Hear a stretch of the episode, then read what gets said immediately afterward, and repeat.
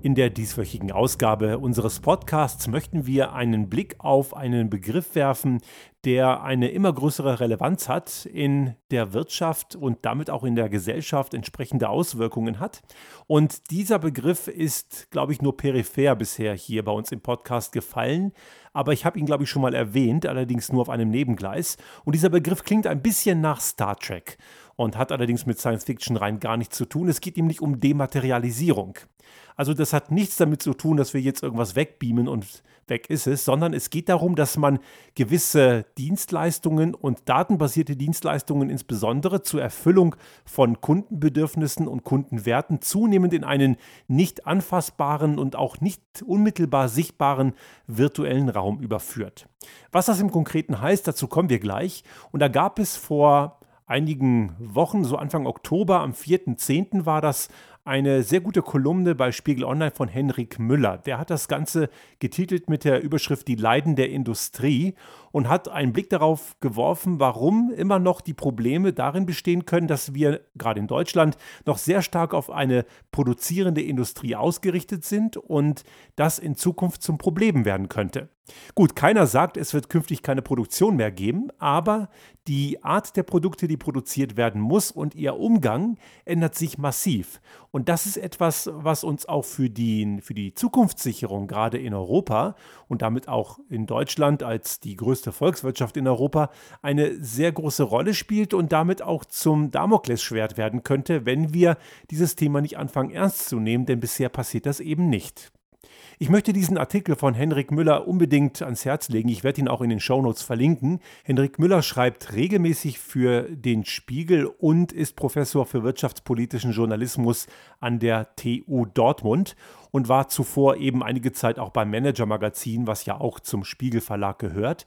Und er wirft immer wieder recht kritische Blicke auf so Wirtschaftsthemen und deswegen möchte ich das hier auch nochmal verlinken, weil es auf jeden Fall sehr lesenswert ist. Was ich hier auf jeden Fall nochmal beleuchten möchte, ist das Phänomen der Dematerialisierung auf verschiedenen Ebenen. Und warum ist das für Europa so besonders wichtig? Wir haben auf der einen Seite die USA, die schon seit vielen Jahren eine ganz besondere dominante Rolle haben im Kontext von Digitaltechnologien, die großen Digitalkonzerne kommen ja unter anderem aus den USA. Jeder kennt sie, Apple, Facebook oder auch Google und Co. Die sind ja alle enorm wertvoll, sehr milliardenschwer und stecken unsere klassische Wirtschaft schon seit Jahren in die Tasche. Man sagt ja auch, Daten seien das neue Gold. Und diese Unternehmen zeigen auch ein Phänomen, zu dem wir später auch noch kommen werden, dass eben das klassische Denken in Stückzahlen so nicht mehr funktioniert. Aber auch China auf der anderen Seite ist ebenfalls ein Land, in dem es einige Tech-Konzerne gibt, die wir hier noch gar nicht so sehr wahrnehmen, aber dennoch sind sie präsent, so wie Alibaba oder auch Huawei, die natürlich hier schon sämtliche Netzwerkinfrastrukturen ausgestattet haben. Die sind jetzt nicht so bekannt, weil wir nicht tagtäglich mit ihnen interagieren, aber wenn sie einen Router zu Hause haben, von welchem Provider auch immer, dann ist die Wahrscheinlichkeit, dass sie ein Huawei-Produkt haben, relativ hoch. Und Europa hat, muss man ganz klar sagen, hier nicht viel zu bieten. Da sind wir ziemlich blank. Ein anderes Phänomen ist, sind die erneuerbaren Energien. Das ist die Energie der Zukunft. Wir haben das ja hier schon oft diskutiert. Und auch das haben die Deutschen, wie bereits auch schon mehrfach erwähnt, komplett verpennt. Das ist alles nach China gelandet. USA ist natürlich auch damals stärker gewesen unter der Präsidentschaft von Trump, die hoffentlich, so Gott will, am 3. November dann ein definitives Ende absehbar wird. Aber sicher können wir uns da leider nicht sein, was schon besorgniserregend genug ist. Aber sei es drum. Aber unter Trump, der ja aus dem Pariser Klimaabkommen ausgestiegen ist, hat er China ja noch mal mehr gestärkt, weil die erneuerbaren Energien, wo ja die USA durchaus recht stark waren, neben China, auch an, an Wirkkraft und an Stärke verloren haben. Und auch da ist China wegweisend. Vielleicht ist es einigen nicht aufgefallen, aber China hat ja geschafft, in den letzten Jahren trotz steigendem Energiebedarf die Pro-Kopf-Bilanz von Schadstoffemissionen sogar tendenziell zu senken. Und das bei steigendem Energiebedarf. Das heißt, da ist schon viel passiert, obwohl das noch lange nicht das Ende der Fahnenstange ist. Ja, und schließlich auch ein Beispiel, auf das wir schauen sollten, das ist das Thema Mobilität. Hier haben wir es mit einer ganz besonderen Schlüsselindustrie zu tun, wenn es um das Thema PKWs und Autoproduktion geht. Ich sage das hier ganz bewusst etwas so nebenbei, denn Individualmobilität hat in Zukunft eben nichts mehr mit dem Auto an sich und unmittelbar zu tun. Das hat sehr viel mit Dematerialisierung zu tun. Dazu kommen wir gleich. Das ist ganz besonders kritisch, denn hier haben wir einerseits Tesla in den USA, die man hier immer noch fälschlicherweise als Autohersteller sieht, und auf der anderen Seite eben China, wo es auch einige E-Mobilität-Startups gibt, die da sehr gut sind und auch sehr aktiv sind und die wir hier gar nicht so mitkriegen, wie zum Beispiel BYD oder Future Mobility. Byton richtet sich gerade neu aus. Die haben quasi nochmal einen Schlussstrich gezogen und fangen nochmal neu an mit den Erkenntnissen, die sie gewonnen haben. Aber gerade in dem Kontext muss man bei China klar sagen, die haben in den vergangenen Jahren extrem viel gelernt und es bewahrheitet sich das, was ich bei einer Dienstreise 2010 in China mal erlebt habe mit einem da, damals Kollegen von Bosch, der dann von dem Unternehmen weggegangen ist. Ich weiß gar nicht mehr, wohin er gegangen ist, aber der hat mal beim Abendessen in Peking gesagt, beim Thema E-Mobilität. Das war damals natürlich noch nicht ganz so präsent wie heute, ist ja schon über zehn Jahre her, dass er sagte, wir können es nicht und ihr in Deutschland könnt es auch nicht, aber wir werden es schneller lernen. Und wir wissen heute, er hat recht gehabt, was auch an dieser wirklich schnellen Lernfähigkeit liegt. Und wir sollten uns eingestehen, dass China längst nicht mehr nur das Land ist, das nur blind abkupfert und kopiert und versucht, unsere sowieso ganz tollen Produkte noch äh, quasi in einer schlechteren Version auf den Markt zu bringen. Nein, das ist längst vorbei. Mittlerweile machen sie viele Dinge sehr viel besser als wir. Und wir sollten uns dem wirklich äh, bewusst sein und uns das auch eingestehen, denn nur so können wir besser werden. Die Dematerialisierung, die jetzt gerade stattfindet, erleben wir insbesondere im Bereich der Mobilität aber auch gerade diese ganze Dateninfrastruktur und auch im Energiebereich wird das Ganze immer greifbarer. Aber ich möchte hier das Thema Mobilität als ein sehr signifikantes Beispiel nehmen, weil es eben gerade die europäische Industrie ganz besonders betrifft. Bevor wir jedoch da einsteigen, möchte ich noch ganz kurz eine Brücke bauen, wo man das Thema Dematerialisierung in den letzten 20 Jahren sehr deutlich beobachten konnte, nämlich im Bereich der Musik. Wie einige sicherlich wissen, ein zweites Standbein von mir und mein zweiter Betrieb ist ja ein Tonstudio und ein Verlag und ich arbeite eben noch im Musikgeschäft für andere Künstler und habe auch mein eigenes Studioprojekt. Aber die Musikwelt hat sich nach meinem Fürhalten in den letzten Jahren stark verschlechtert, denn das Tonträgerbesitzen und die Klangqualität, das ist heute nicht mehr entscheidend. Also was ist passiert? Es ist heute eben nicht mehr normal, dass man eine Schallplatte oder eine CD besitzt. Ich gehöre noch zu dieser alten Gattung. Ich bin ja ein 75er Baujahr, ich bin ja noch mit Vinyl aufgewachsen und ich sammle und kaufe heute noch Vinyl und genieße es, zu Hause auf der HiFi-Anlage dies zu hören. Aber ich bin damit ein Exot, ein sehr kleiner Exot, wenn auch sicherlich einige wahrgenommen haben, dass Vinyl ein bisschen ein Revival erlebt hat in den letzten Jahren, aber das ist alles sehr, sehr klein und am untersten Ende des Niveaus, wo es denn irgendwann mal war. Der wesentliche Teil heute ist Spotify, respektive andere Streaming-Dienstleister wie auch Google oder Amazon, da gibt es ja einige oder auch Apple Music und die machen den Markt unter sich aus. Spotify ist der Marktführer, gefolgt von einigen anderen. Und es geht eben hier nicht mehr darum, eine Schallplatte zu besitzen und sie in Ruhe zu hören, sondern auf dem Mobiltelefon mit Kopfhörern oder bestenfalls einer mit Bluetooth angeschlossenen Streamingbox Musik zu hören auf jedem Ort der Welt, wo auch immer man gerade ist, es sei denn, man ist irgendwo in Deutschland in einem Funkloch. Ansonsten geht das weltweit sehr gut und das wird eben von den Kunden gewollt. Das Medium Musik ist also komplett dematerialisiert. Der Kunde hat es nicht mehr in den Händen, aber er nutzt es. Und damit ist das Geschäftsmodell der ganzen ehemaligen Majors, der großen Plattenfirmen durch Unternehmen wie Apple, durch Google, durch Spotify und Co komplett auf links gekrempelt worden. Also die Platzhirsche haben hier stark verloren und es sind Unternehmen aus ganz anderen Branchen und auch neu entstandene Unternehmen. Spotify hat es ja vor vielen Jahren noch gar nicht gegeben. Die haben eben das Musikgeschäft komplett auf links gedreht und haben den ganzen, die ganzen Kartenwust hier neu gemischt. Und jetzt zurück zur Mobilität. Dort haben wir das Gleiche und es passiert schon. Es ist bei weitem noch nicht so weit fortgeschritten, aber wir können es sehen. Es geht eben nicht mehr darum, dass die Ressource Automobil mit Mobilität verknüpft ist. Auch jede andere Ressource ist nicht direkt miteinander verknüpft, sondern es geht wirklich nur noch darum, von A nach B zu kommen. Und einem Kunden von morgen ist es dabei völlig egal, wie das passiert. Der Kunde von morgen, der hat seine Bedürfnisse und diese Bedürfnisse sind einem intelligenten Mobilitätsdienstleister bekannt. Und dieser Mobilitätsdienstleister, der wird dafür sorgen, dass der Kunde genau die Lösung offeriert bekommt, genau in dem Moment, wenn er sie braucht, die am besten zu den Bedürfnissen des jeweiligen Kunden passt. Und dabei könnte es auch sein, dass sowas wie ein autonom fahrendes elektrisches Auto ins Spiel kommt.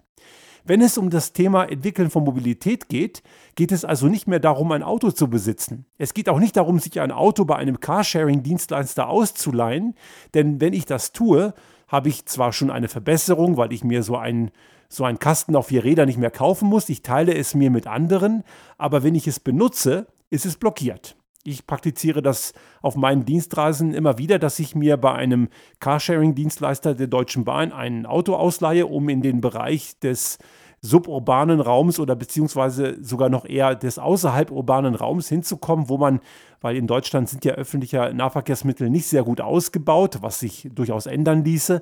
Aber wenn ich dort hinfahre mit einem geliehenen Auto von einem Carsharing-Anbieter, dann ist die Praxis so, dass eine andere Person in der Zeit dieses Auto nicht nutzen kann, weil ich habe es ja blockiert.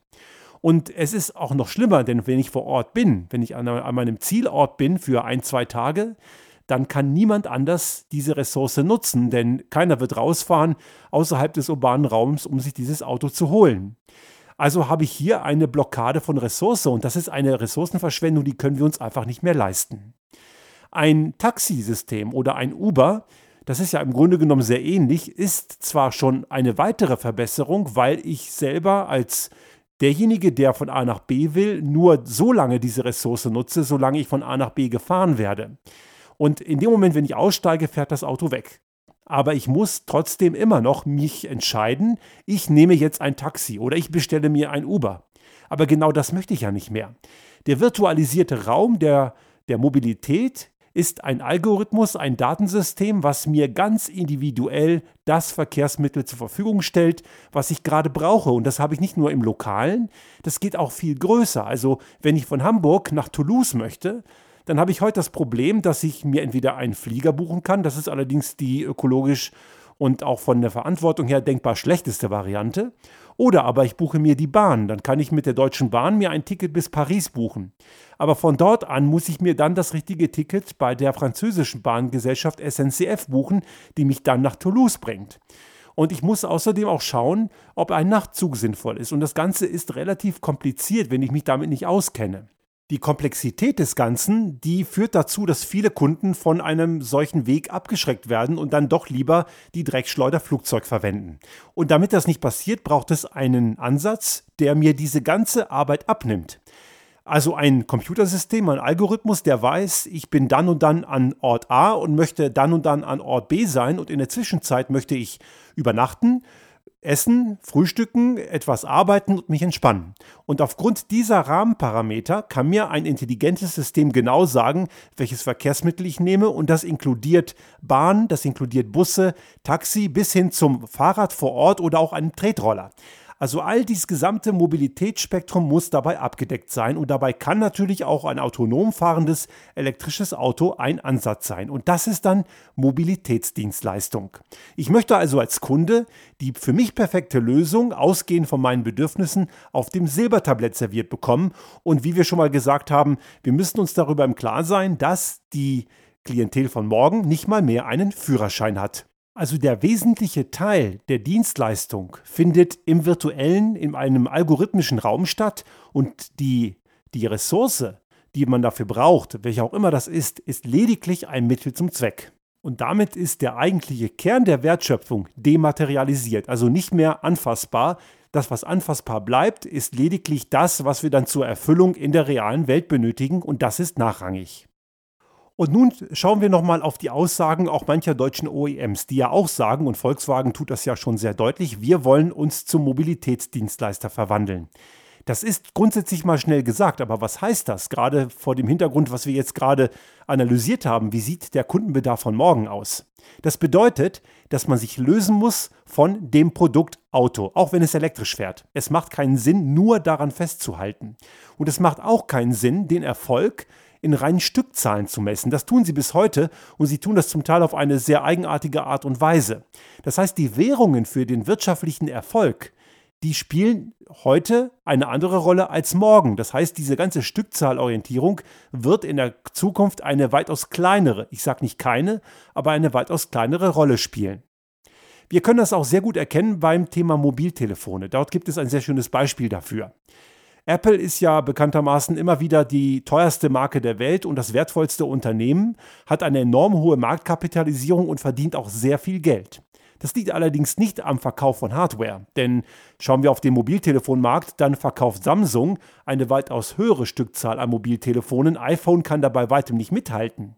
Was allerdings Apple teuer macht und wertvoll, ist nicht so sehr der Hardwareverkauf, der natürlich auch aber es sind insbesondere die ganzen Daten und das, was sie über ihre Kunden im Hintergrund wissen und die Dienstleistungen, die sie durch die entsprechenden Apple-ID-basierten Dienstleistungen für die Kunden anbieten. Und sie wissen eben auch sehr viel über ihre Kunden. Dagegen Samsung, die stellen Hardware her, machen das auch sehr gut und auch in großen Stückzahlen. Allerdings auf den Samsung-Telefonen läuft Android. Und Android ist wiederum Google. Und Google ist ebenfalls ein sehr, sehr großes Schwergewicht im Bereich der Marktkapitalisierung und auch ein sehr wertvolles Unternehmen, was wirklich Milliarden von Gewinnen macht. Und auch Google nebenbei gesagt beschäftigt sich schon seit Jahren und Apple auch mit Mobilität. Sie haben auch viele, viel Wissen generiert, wie man autonome fahrende Fahrzeuge entwickeln kann, wie man mit dem Datensystem dahinter umgeht. Und sie könnten sich spielend die gesamte deutsche Autoindustrie kaufen sie würden es nicht mal merken, aber sie denken gar nicht daran. Die Ressource Auto ist denen komplett egal, weil diese Ressource ist in ihrer Bedeutung komplett abgewertet. Sie spielt nicht mehr die Rolle, die wir ursprünglich kennen. Und genau diesen Gedankensprung, den machen die deutschen Hersteller bis heute eben noch lange nicht. Und die Konsequenzen für die Kundensicht sind jetzt der eine Teil. Jetzt muss das Ganze als Konsequenz auch in das Interne, in die Struktur eines Unternehmens einsickern. Und da muss man ganz klar sagen, das ist eben noch der größere und schwierigere Teil. Denn schauen wir jetzt auf ein Unternehmen wie Tesla. Tesla ist einem Apple viel, viel näher als einem Volkswagen. Und ich habe das ja schon mehrfach gesagt und ich wurde ja auch schon davon mehrfach zitiert, das ist eben kein Autohersteller, das ist ein IT-Unternehmen und deren Endgeräte, deren Frontend sieht eben nur aus wie ein Auto. Und das sieht man auch, wie die ihre Produkte entwickeln. Während die deutschen Hersteller noch immer eine Vielzahl kleiner Steuergeräte und damit vieler kleiner Minicomputer irgendwo ins Auto einbauen, die gewisse Funktionen übernehmen und die miteinander reden müssen, hat Tesla recht früh schon gesagt, brauchen wir nicht. Es gibt einen zentralen Rechner, der auch High-Performance Computing fähig ist, mit KI-Chipsätzen und sehr hohen Cybersecurity-Elementen. Das ist so eines ihrer Steckenpferde. Und ein selbstlernendes KI-getriebenes System, was zentral das gesamte System als Ganzes steuert und über entsprechende Dauerverbindung an das Mutterschiff sozusagen, an den Mutterkonzern und an die Cloud angeschlossen ist.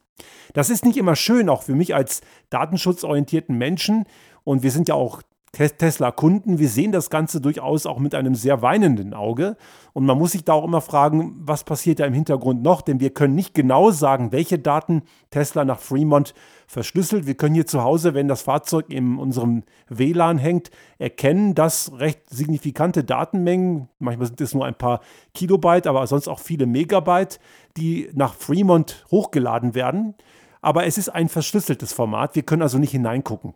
Aber es spricht dafür, dass die sehr viel übertragen und damit lernen die auch im gesamten System.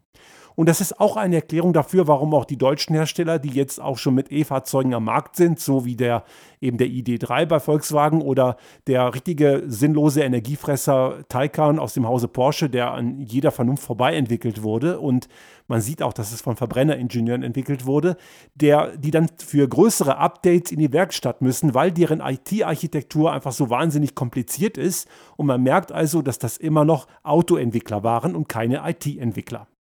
Wir sind jetzt seit über viereinhalb Jahren mit eben Tesla elektrisch unterwegs. Das heißt, wir haben schon ein recht altes Modell lange Zeit gehabt. Wir sind jetzt auf ein kleineres Model 3 gewechselt, was sehr viel fortschrittlicher schon ist. Aber wir mussten noch nie für größere Updates, und es kamen einige in all den Jahren, in irgendein Service Center fahren. Das ging immer zu Hause am WLAN und hat einwandfrei funktioniert. Ich möchte an dieser Stelle auch nochmal klar sagen, ich habe keine Tesla-Aktien und ich habe auch keinen Werbevertrag mit denen. Die machen ja generell keine Werbung, das brauchen die anscheinend nicht. Aber sie machen eben auch sehr viel richtig. Und was sie auch richtig machen, ein Elon Musk denkt nicht nur in der Tesla-Dimension. Er ist ja bekanntermaßen auch Mitinhaber von SpaceX und Hyperloop und denkt das Thema Mobilität als ein ganzes Element. Tesla ist nur ein Baustein für ihn. Er gibt dem eine Marke, einen Markennamen und fischt damit natürlich auch in einem emotionalen Becken von Kunden. Und deswegen bringt er auch solche Sachen wie Performance-Modelle raus mit brutal hohen Beschleunigungen, die an sich von der Vernunft her kompletter Blödsinn sind. Also ein Plate-Modell, was ab nächstem Jahr verfügbar sein soll vom Model S, ist gegen jede Vernunft und macht auch wirklich keinen Sinn und hat mit Mobilitätsdienstleistungen auch gar nichts zu tun. Aber man weiß, dass in der aktuellen Zeit da noch immer der Markt von Kunden da ist, die so wie ich in der Musik Schallplatten kaufen, die immer noch Autoenthusiasten sind und damit emotional was verbinden und die wollen schwachsinnige Leistungen. Und dieser Kundenbedarf wird derzeit angesprochen und erfüllt, um entsprechende Mittel zu generieren, die man dann braucht, um das zu werden, was man eigentlich möchte. Denn ganz günstig ist das Ganze ja nicht. Und auch der Börsenkurs bildet das natürlich in Ansätzen ab.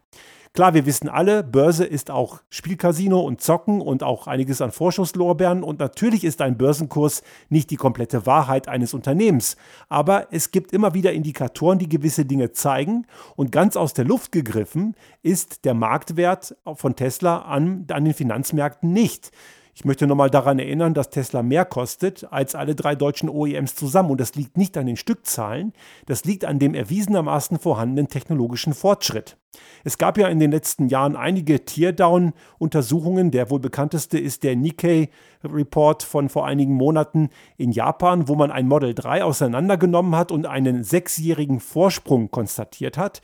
Andere Studien gehen sogar von zehn Jahren aus und selbst deutsche Autozeitschriften wie die Auto, Motor und Sport zum Beispiel hat, als sie das Model 3 getestet haben, klar konstatiert, dass sich die deutschen Hersteller ziemlich warm anziehen müssen. Also selbst die deutsche Autopresse, die ja tendenziell deutsch OEM freundlich ist, hat das ein oder andere kritische Wort auch schon mal verloren. Und es wäre gut, dass man das endlich anerkennt. Ich möchte einfach nur, dass Tesla und auch die Chinesen, die wir hier nicht so kennen, die hauptsächlich in China aktiv sind, endlich europäische und auch gerne deutsche Wettbewerber bekommen. Ich bin kein Fan davon, dass Tesla als Platzhirsch am Ende die Welt dominiert. Es ist nie gut, das sehen wir bei Google, das sehen wir bei Facebook, die ja auch mit Instagram und WhatsApp ein, eine viel zu große Marktmacht haben, das sehen wir bei Amazon. Das sind Unternehmen, die dominieren viel zu stark. Wir brauchen die Diversität und diese Diversität sollte nicht aus China kommen, die kann auch oder sollte auch aus Europa kommen. Und ich würde mir von den deutschen Herstellern wünschen, dass sie endlich anfangen, diese Richtung zu denken und das auch konsequent, dass sie sich von dem Ansatz von geile Karren und Auto als Emotion und als Primärprodukt endlich verabschieden.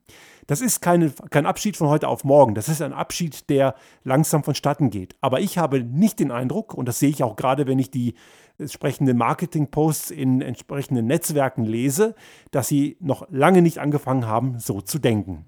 Der Generation von morgen ist es völlig egal, wie sie von A nach B kommt. Die Generation von morgen hat keinen Führerschein und die Generation von morgen möchte einfach nur ganz bequem einen Zielort erreichen. Wie ist denn dabei völlig egal.